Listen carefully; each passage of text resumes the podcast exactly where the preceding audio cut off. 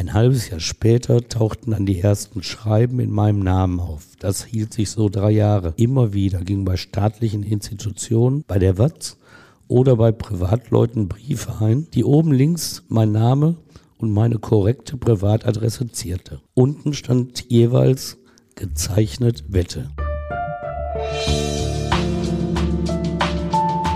Der Gerichtsreporter.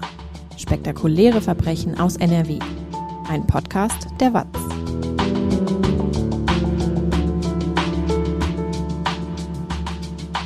Hallo und willkommen zum Podcast. Ich bin Brinja Bormann und bei mir ist Stefan Wette. Hallo Stefan. Hallo Brinja. Du erzählst uns heute eine persönliche und sehr nervenaufreibende Geschichte, denn du hattest jahrelang einen Stalker. Der Fall ist so umfangreich, dass wir ihn in zwei Folgen aufteilen. Wie es überhaupt dazu kam und in welche wirklich unangenehmen Situationen dein Stalker dich gebracht hat, das erzählst du uns jetzt. Stefan, warum bist du eigentlich Journalist geworden? Ja, weil ich Geschichten erzählen möchte und die Leute aufklären möchte, ihnen Hintergründe vermitteln. Das ist so die Überlegung, warum ich Journalist werden wollte. Als Journalist steht man ja auch in der Öffentlichkeit und wird natürlich auch kritisiert. Wie gehst du damit um? Ja, also grundsätzlich, gerade weil man in der Öffentlichkeit steht, da zwingt einen ja keiner zu, da muss man es hinnehmen, dass man auch selbst angegriffen wird. Schließlich berichten wir über das Leben anderer Menschen, wir bewerten das Leben anderer Menschen und üben auch Kritik. Und gerade der Gerichtsreporter, der gewinnt ja auch Einblick in die intimsten Momente der Menschen, über die er berichtet. Pointiert schreibt er, kritisiert hart und da muss er es sich gefallen lassen, dass die Subjekte seiner Berichte nicht immer einverstanden sind mit seinen Worten. Und das kennt man, das erträgt man und man gewinnt auch Nutzen aus konstruktiver Kritik. Im Zeitalter anonymer Online-Kommentare mit Absendern wie Ich weiß, was Sache ist oder der wahre Deutsche.de, da weiß ich aber auch, dass es im Niveau nach unten keine Grenzen gibt. Aber das sind ja nicht nur Online-Kommentare, das gab es auch früher schon. Als ich in den 90er Jahren des vergangenen Jahrhunderts über den ausländerfeindlichen und menschenverachtenden Brandanschlag von Solingen schrieb, der fünf Menschen das Leben raubte, bekam ich eine Postkarte.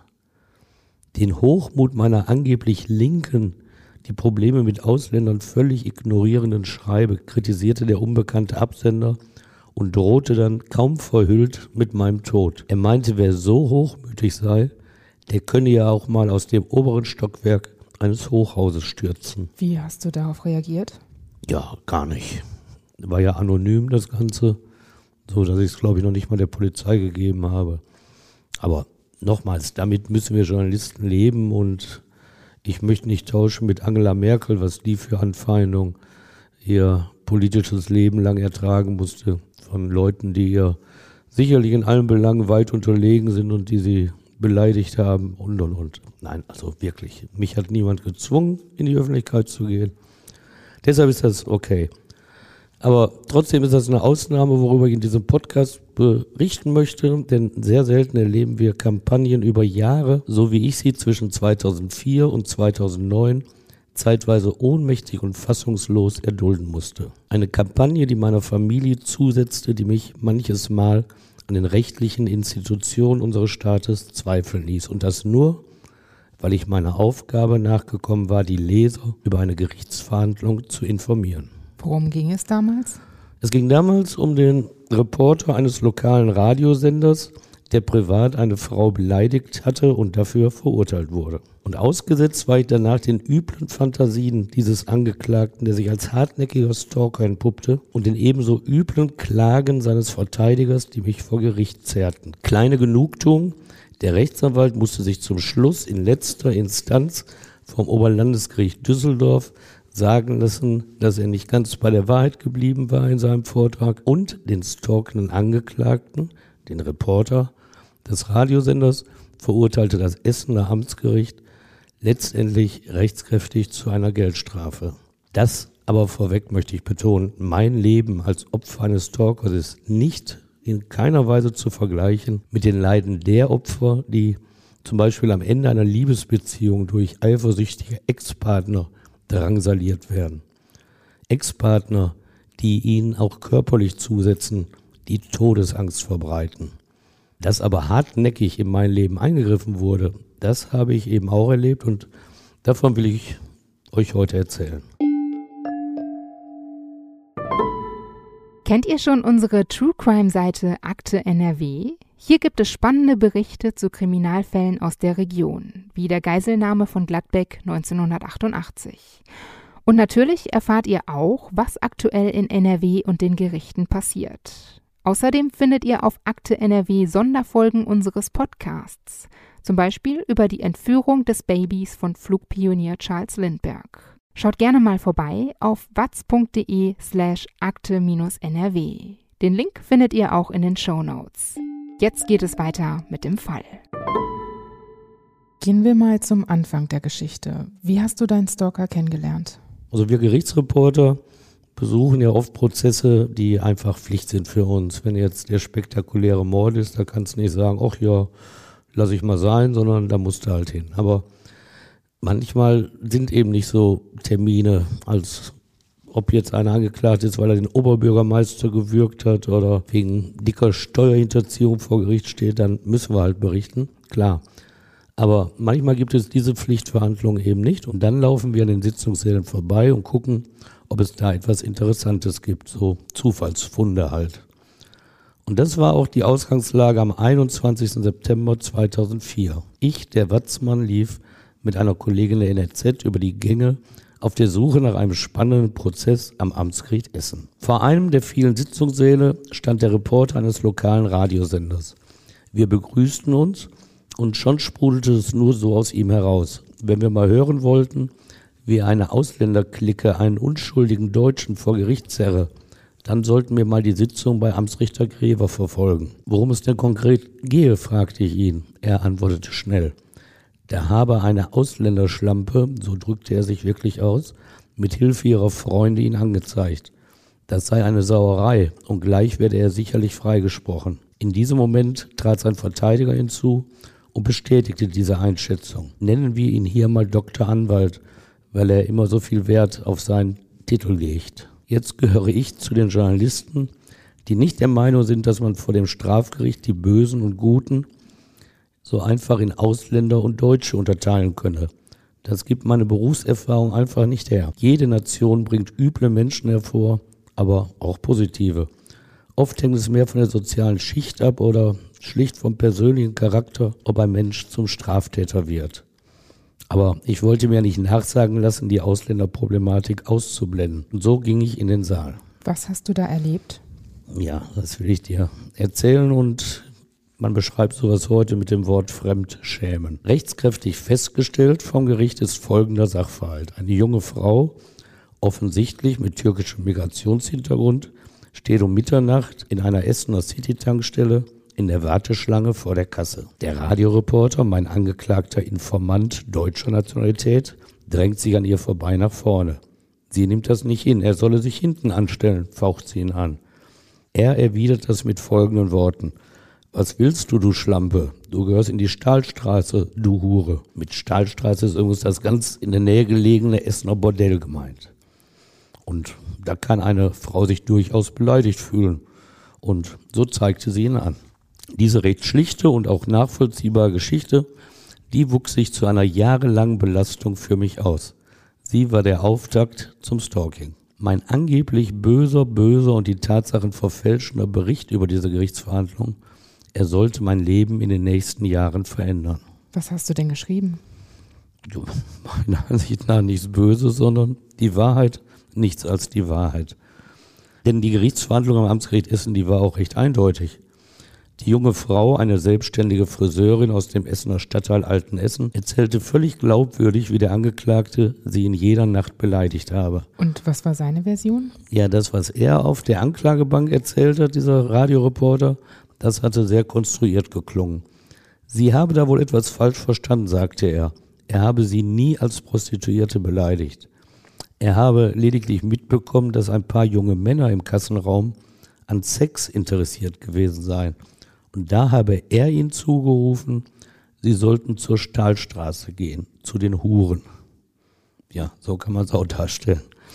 Sein Verteidiger, der Dr. Anwalt, der versuchte dann vergeblich, diese Opferzeugin als haltlose, unglaubwürdige und vor allem drogensüchtige Person zu verunglimpfen. Wer schon mal Zeuge war, der kennt diese Horrorvorstellung. Da kommst du als Opfer und fühlst dich durch die Fragen des Verteidigers plötzlich zum Täter gestempelt. Richter Wilhelm Grever, der ließ sich nicht verwirren.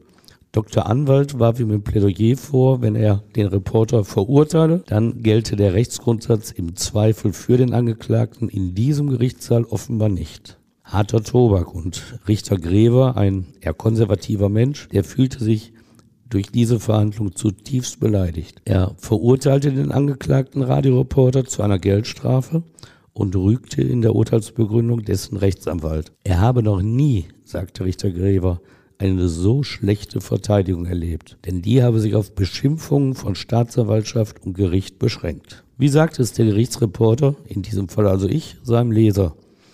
Eigentlich war es keine große journalistische Herausforderung, auch weil der strafrechtliche Vorwurf eher zu den Bagatelldelikten zählt. Ich berichte also, worum es laut Anklage geht, was der Angeklagte dazu gesagt hat und welches Urteil herauskam. Weil es außergewöhnlich war, gebe ich auch noch das Zitat des Richters wieder. Dies sei die schlechteste Verteidigung gewesen, die er in seiner Berufslaufbahn erlebt habe. Das muss ich dann natürlich dem Leser erklären. Mein Eindruck, den gebe ich dann wieder. Den Richter hat nicht nur geärgert, dass der Verteidiger die junge Frau, das Opfer, als Lügnerin und drogensüchtig angegriffen hatte? Nein, ein Richter muss es beleidigen, wenn der Anwalt sagt, der Grundsatz im Zweifel für den Angeklagten, aber bei diesem Richter grundsätzlich keine Geltung. Und so schrieb ich, dass der Anwalt dem Richter, Zitat, von mir vorab und indirekt Rechtsbeugung unterstellte. Und damit, so dachte ich, hätte ich die Atmosphäre dieser Amtsgerichtsverhandlung korrekt wiedergegeben. Ich habe geschrieben, vorab, weil er das nicht nach dem Urteil gesagt hat. Und ich habe auch nicht geschrieben, er hat ihm direkt Rechtsbeugung unterstellt, sondern indirekt hat er das gesagt. Ja, und tatsächlich schuf ich unbewusst und zu dem Zeitpunkt wirklich arglos mit dieser Formulierung den Anlass für die böse Kampagne, die mich jahrelang unter Druck setzen sollte. Wie hat das Ganze dann angefangen? Ja, das war drei Tage nach der Verhandlung. Es war ein Samstag meine Familie, das sind Ehefrau und zwei Kinder und natürlich ich. Wir saßen morgens beim gemütlichen Frühstück, da schellte es. Der Postbote überreichte gegen Quittung ein Einschreiben. Auf sieben Seiten mahnte Dr. Anwalt, der vom Richter gerügte Verteidiger des Radioreporters, mich wegen meiner Berichterstattung ab. Alles in meinem Artikel sei falsch, schrieb er. Vor allem kritisiere ich ihn jedes Mal, wenn er das Gericht betrete, das fand ich ein wenig seltsam, weil er nach meinem Eindruck gar nicht so oft im Gericht war. Und als ich immer schlecht schreibe, immerhin hatte er auch Artikel von mir, in denen er namentlich erwähnt wurde, in der Presseshow auf seiner Homepage veröffentlicht. Kern seines Vorwurfs war der Satz, er habe dem Richter Rechtsbeugung vorgeworfen. Denn diesen Vorwurf würde er gegenüber einem deutschen Richter natürlich nie erheben. Das fand ich wieder seltsam, weil wenn ein Richter das Recht beugt, dann erwarte ich vom Rechtsanwalt, vom Verteidiger eigentlich, dass er das auch rügt. Jedenfalls verlangte Dr. Anwalt von mir eine Unterlassungserklärung. Ich sollte erklären, dass ich seinen Namen in der Watz nur noch nenne, wenn ich ihn vorher um Einwilligung gebeten habe und 392,66 Euro Abmanngebühr verlangte er. Nicht schlecht, dieser Stundenlohn für sieben Seiten, dachte ich so. Ist das denn überhaupt eigentlich rechtens? Also, dass er verlangt, dass du vorher um Einwilligung bitten musst, wenn du seinen Namen nennen willst? Ja, das entscheiden dann ja notfalls die Gerichte. In dem Fall, das kann ich vorwegnehmen, hat das Oberlandesgericht Düsseldorf ihm gesagt, dass er das Recht dazu nicht hat. Und das ist auch durchentschieden von den Gerichten, dass die an einem Prozess Beteiligten selbst die Schöffen sich gefallen lassen müssen, dass ihr Name genannt wird. Aber das schöne Frühstück, das war doch bestimmt dann gelaufen, oder? Ja, oh Gott, so habe ich mich dann noch nicht aus der Ruhe bringen lassen. Aber ich dachte natürlich, was für eine Frechheit. Und als Urgebietsjunge wollte ich natürlich auch ein paar strafbare Ausdrücke loswerden. Aber angesichts meiner 13 und 10 Jahre alten Kinder habe ich diese Ausdrücke, die einem angesichts eines solchen Pamphlets einfallen, dann doch unterlassen.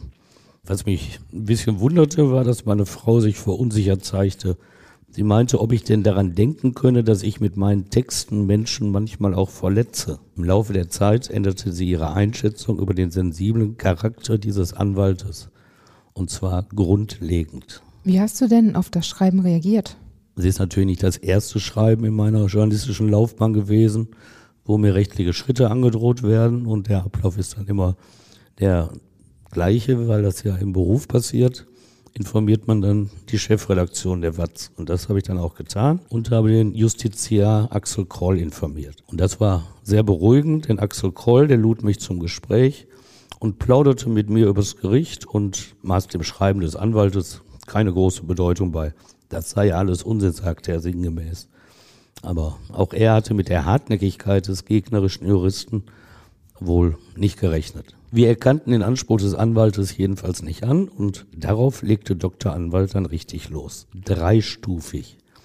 Und damit hätte er schwächere Charaktere als mich wohl in die Knie gezwungen und zur Aufgabe bewegt. Und seitdem weiß ich auch, wie wichtig als Privatmann eine gute Rechtsschutzversicherung ist. Oder wie in meinem Fall die Unterstützung des Arbeitgebers. Die Watz stand auf meiner Seite und das war durchaus beruhigend. Ein wenig verunsicherte mich, dass unser stellvertretender Chefredakteur Hans-Jürgen Pöschke mir zwar ebenfalls versicherte, dass die Watz mir helfen werde, er fügte allerdings hinzu, dass dies nicht gelte, wenn ich mich eines grob fahrlässigen Fehlers schuldig gemacht hätte.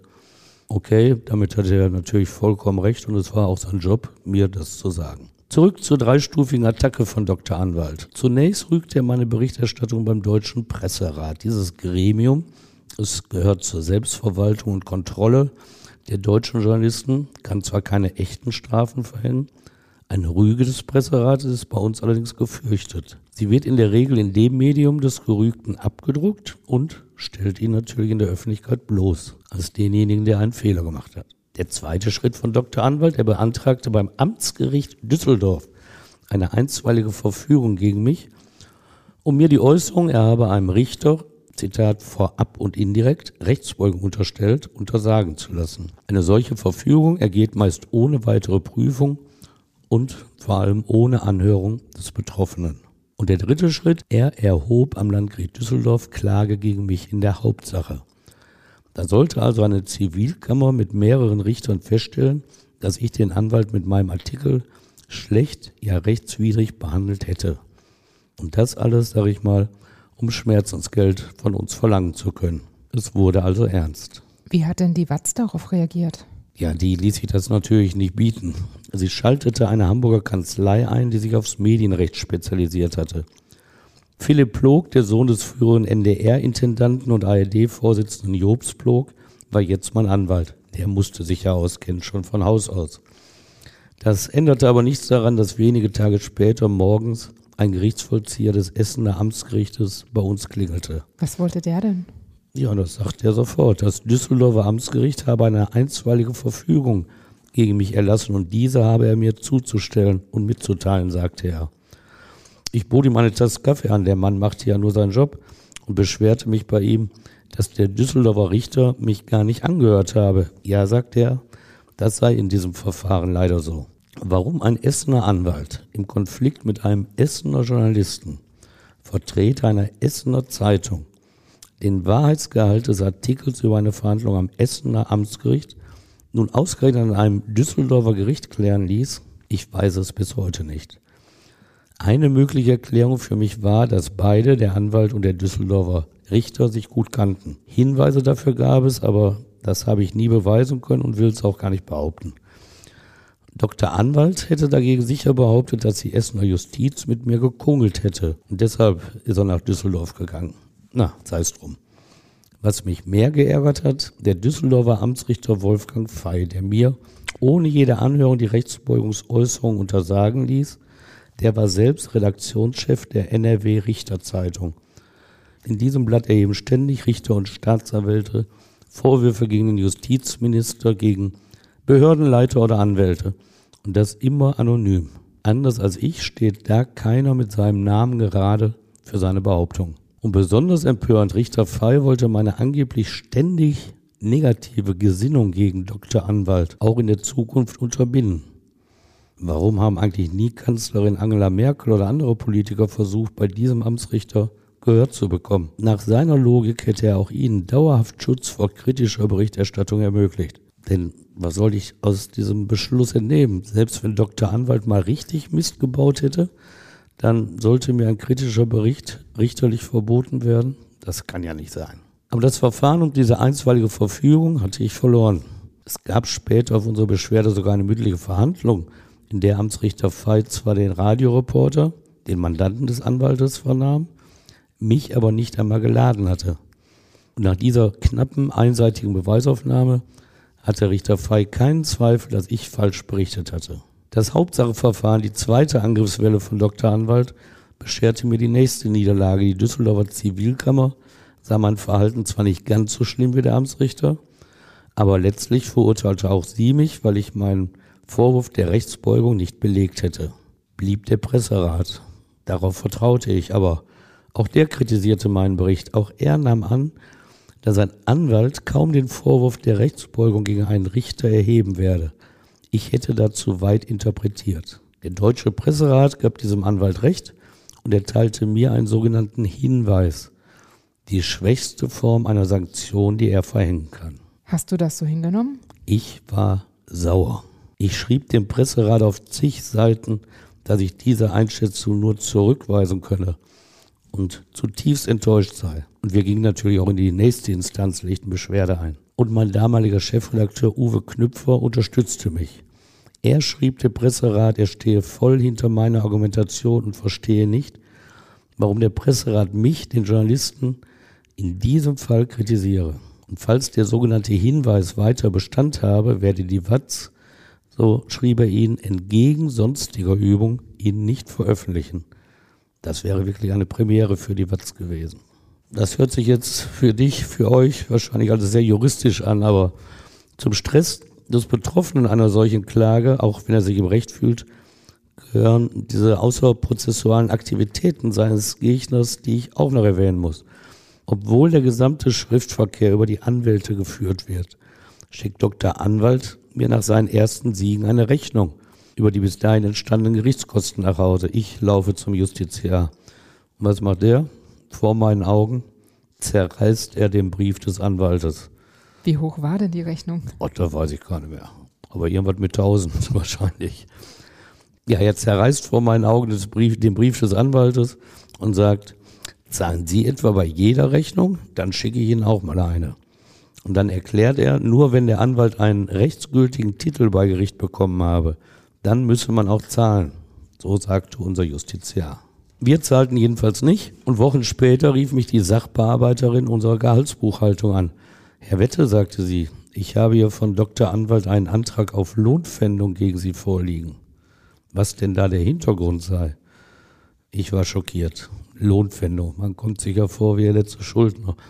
Ich verwies sie an unseren Justiziar der könne ja erklären, was der Hintergrund ist. Und so blieb mir die Lohnpfändung natürlich erspart. Aber plötzlich mischte auch ein Stalker mit. Meist mit verschärften Aktivitäten, wenn ich mich vor der Düsseldorfer Justiz mal wieder zu verantworten hatte. Was ist passiert? Das fing damit an, dass am 23. Dezember 2004 eine Schar von Mädchen, wie ich von Amtsanwälten hörte, in der Kantine des Essener Landgerichtes Flugblätter auslegte. Abgebildet war darauf eine Jury wie im Eiskunstlauf, die zur Bewertung meiner Arbeit auf Schildern jeder die Note Null hochhielt. Und dazu ein Gedicht, das mich beleidigen sollte. Es war einen Tag, nachdem der kritische Hinweis des Deutschen Presserates gegen mich, den Justiziar der Watz und die Anwaltskanzlei des Dr. Anwaltes erreicht hatte. Parallel lief ja noch das Zivilverfahren gegen mich, mein Chefredakteur und mein Anwalt erwähnten in einem ihrer Schreiben das Gedicht und ordneten es meinem Prozessgegner, dem Dr. Anwalt, zu. Beweise fehlten ihnen und so wies der Anwalt natürlich jede Urheberschaft zurück. Er lobte allerdings in seinem Schriftsatz das beleidigende Gedicht als, Zitat, inhaltlich gelungen. Kannst du das noch vortragen? Nee, das kann ich nicht, das will ich auch nicht. Aber es geht darum, dass endlich erkannt worden ist, dass der Stefan der bei allen so beliebt ist, eigentlich ein ganz mieser und schlechter Journalist ist. Rückblickend ist dieses Gedicht sicherlich eher harmlos. Ein halbes Jahr später tauchten dann die ersten Schreiben in meinem Namen auf. Das hielt sich so drei Jahre. Immer wieder ging bei staatlichen Institutionen, bei der WATZ oder bei Privatleuten Briefe ein, die oben links mein Name und meine korrekte Privatadresse zierte. Unten stand jeweils gezeichnet Wette. Das war rechtlich bedeutsam, weil ohne Unterschrift nicht von einer Urkundenfälschung auszugehen war. Mein Stalker war also juristisch gebildet. Und was stand in den Briefen? Das waren so viele. Aber ich will anfangen mit dem ersten Schreiben dieser Art. Und das ging an den Geschäftsführer der Watz, Bodo Hombach. Ich, also angeblich ich, teilte ihm darin mit, dass die Watz mal endlich weicheres Toilettenpapier anschaffen müsse. Als Gerichtsreporter hätte ich den Großteil meiner Arbeitszeit sitzend zu verbringen und deshalb, Zitat aus diesem Brief, Furunkel am Hintern. Kenntnis von diesem Brief erhielt ich, weil Hombach das Schreiben mit einem dicken Fragezeichen der Chefredaktion geschickt hatte. Ich geriet in Erklärungsnot, weil ich aber die Chefredaktion über das Gedicht in der Gerichtskantine bereits informiert hatte, ahnten wir natürlich, dass auch dieser Brief im Zusammenhang mit der Kampagne gegen mich zu sehen war. Also wolltest du gar kein weicheres Toilettenpapier? Nein, ich will jetzt nicht Auskunft über meinen kompletten Gesundheitszustand geben, aber das da geschilderte Problem tangierte mich in keiner Weise. Aber mal im Ernst, also ich kann mir vorstellen, dass einem da irgendwann der Spaß vergeht. Ja, sofort vergeht er dir. Äh, mit so Briefen wie dir der Versuch unternommen, dich bei deinen Vorgesetzten lächerlich zu machen. Und das kennt ja jeder aus seinem Beruf. Das ist ja tödlich, wenn du lächerlich gemacht wirst. Mhm. Eines. Also diese Briefe, die hatten einen gewissen Witz auch nachher, wobei diesen ersten Brief fand ich nicht so witzig, weil er so in den Fäkalbereich geht. Das gehört sich eigentlich auch nicht. Aber all diese Briefe stellen natürlich eine gewaltige Belastung dar. Wie ging es denn dann weiter? Ja, parallel lief ja immer diese, die verschiedenen Verfahrensschritte am Düsseldorfer Gericht und mir ist Gericht ja nur wirklich nicht fremd. Aber wenn er nicht selbst in einem solchen Klageverfahren steckte, der wird kaum ermessen, wie belastend das ist und wie viel Papier dabei produziert wird. Dein eigener Anwalt schickt dir ständig seine Schriftsätze zu. Das Gericht schreibt Briefe, der Justiziar will etwas wissen und der Klageführer, in dem Fall der Dr. Anwalt, der verfasst natürlich ebenfalls Schreiben, die zehn und mehr Seiten umfassen. Das alles musst du durchlesen und fragst dich, warum dieser Anwalt eigentlich so viele Lügen und Beleidigungen über dich formulieren darf. Und dann sagen dir die Juristen, dass ein Anwalt das darf auch wenn er sich selbst vertritt. Also nicht der Dr. Anwalt als Privatperson beleidigt mich, sondern Rechtsanwalt Dr. Anwalt in seiner Funktion als Anwalt von Dr. Anwalt. Verstanden? Klingt etwas kompliziert. Ja, mich ließ das jedenfalls zweifeln an der Justiz, aber es war ja auch mein erster Prozess in eigener Sache. Und äh, das war nicht der einzige Zweifel. Immerhin hatte ich 2004 seit 14 Jahren als Gerichtsreporter gearbeitet und eigentlich ein gutes Gefühl, was die Zuverlässigkeit unseres Rechtssystems betrifft. 95 Prozent aller Urteile könne ich ohne Einschränkung mittragen, hatte ich schon damals oft erzählt. Und da ahnte ich nicht, dass ich offenbar in eigener Sache mit den fünf anderen Prozent meine Probleme hatte. Gab es denn auch Erfolge für dich im Prozess? Ja, Gott sei Dank. Denn dann kam endlich der erste Lichtblick nach den Niederlagen beim Deutschen Presserat und beim Amtsgericht Düsseldorf wegen der einstweiligen Verfügung.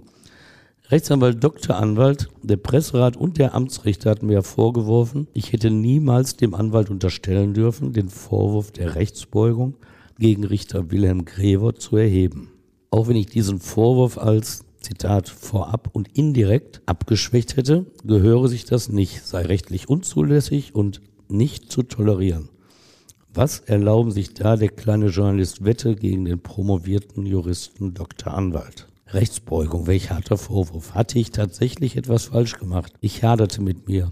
Hatte ich die Atmosphäre der Gerichtsverhandlung denn wirklich so falsch eingeschätzt? War es Zeit, mich bei Dr. Anwalt zu entschuldigen? Ich wusste es nicht. Beim Essener Gericht, da hatte ich natürlich jedem, der es hören wollte oder nicht, von der rechtlichen Auseinandersetzung erzählt. Auch von meinen Niederlagen. Vermehrt natürlich, nachdem das üble Flugblatt im Gericht ausgelegt worden war. Und irgendwann sagte mir jemand, ich weiß wirklich nicht mehr, wer das war, ob das jemand von der Staatsanwaltschaft oder vom Gericht war, dass dieser Streit mit dem Anwalt doch großer Unsinn sei über den Vorwurf der Rechtsverbeugung. Denn tatsächlich hatte Dr. Anwalt nur einen Tag nach Erscheinen meines Artikels über die Verhandlung bei Amtsrichter Wilhelm Grever Anzeige, Strafanzeige gegen den Richter erstattet. Und warum? Wegen Rechtsbeugung. Also genau wegen des Deliktes, das ich im Artikel genannt hatte und was er so vehement bestritt. Niemals, so hat er ja in seinen Schriftsätzen gegen mich behauptet, würde er einen Richter der Rechtsbeugung bezichtigen. Und dann zeigt er ihn an. Das sah gut aus. Ein halbes Jahr nach Beginn des Rechtsstreites war das Ende abzusehen, dachte ich. Doch tatsächlich musste ich weiter gerichtliche Fehlentscheidungen hinnehmen und vor allem eine Stalker-Kampagne, deren Ausmaß ich nicht erahnen konnte. Das harmloseste war noch, dass der Stalker mich beim Kondomhersteller London als Testperson für Präservative ins Gespräch brachte. Da weiß man nicht, ob man lachen oder weinen soll. Ja, das fand ich ja noch ganz ehrenvoll. Aber die haben mich übrigens abgelehnt, die wollten mich nicht. Nein, das hast du so manches Mal, dass du in diesem Zwiespalt bist. Aber mit zunehmender Intensität der Kampagne hast du immer weniger zu lachen. Das waren 34 Stalker-Schreiben, die aber an viel mehr Personen gingen, weil viele hat er ein einziges an zehn Leute geschickt und mit all denen musstest du dich auch auseinandersetzen. Also 34 Stalker-Schreiben, Termine und Entscheidungen beim Presserat, beim Düsseldorfer Landgericht sowie beim Oberlandesgericht. Du hast es anfangs gesagt, das sprengt einfach den Rahmen einer einzigen Podcast-Folge. In 14 Tagen werde ich deshalb weiter berichten, wie der Rechtsstreit ausging und wie der Stalker meine Frau und Kinder einbezog und unter Druck setzte und wie fast das SEK mein Haus stürmte und meine Nachbarn gegen mich aufgehetzt wurden. Das klingt auf jeden Fall aufregend. Ja, das war's. Stefan, danke, dass du uns die Geschichte von deinem Stalker erzählst. Ja, das tue ich gerne und wie gesagt, in 14 Tagen kommt noch mehr. Du wirst dich wundern. Und auch euch danke fürs Zuhören. Ich freue mich, wenn ihr auch beim zweiten Teil dabei seid. Bis dann. Bis dann, macht's gut.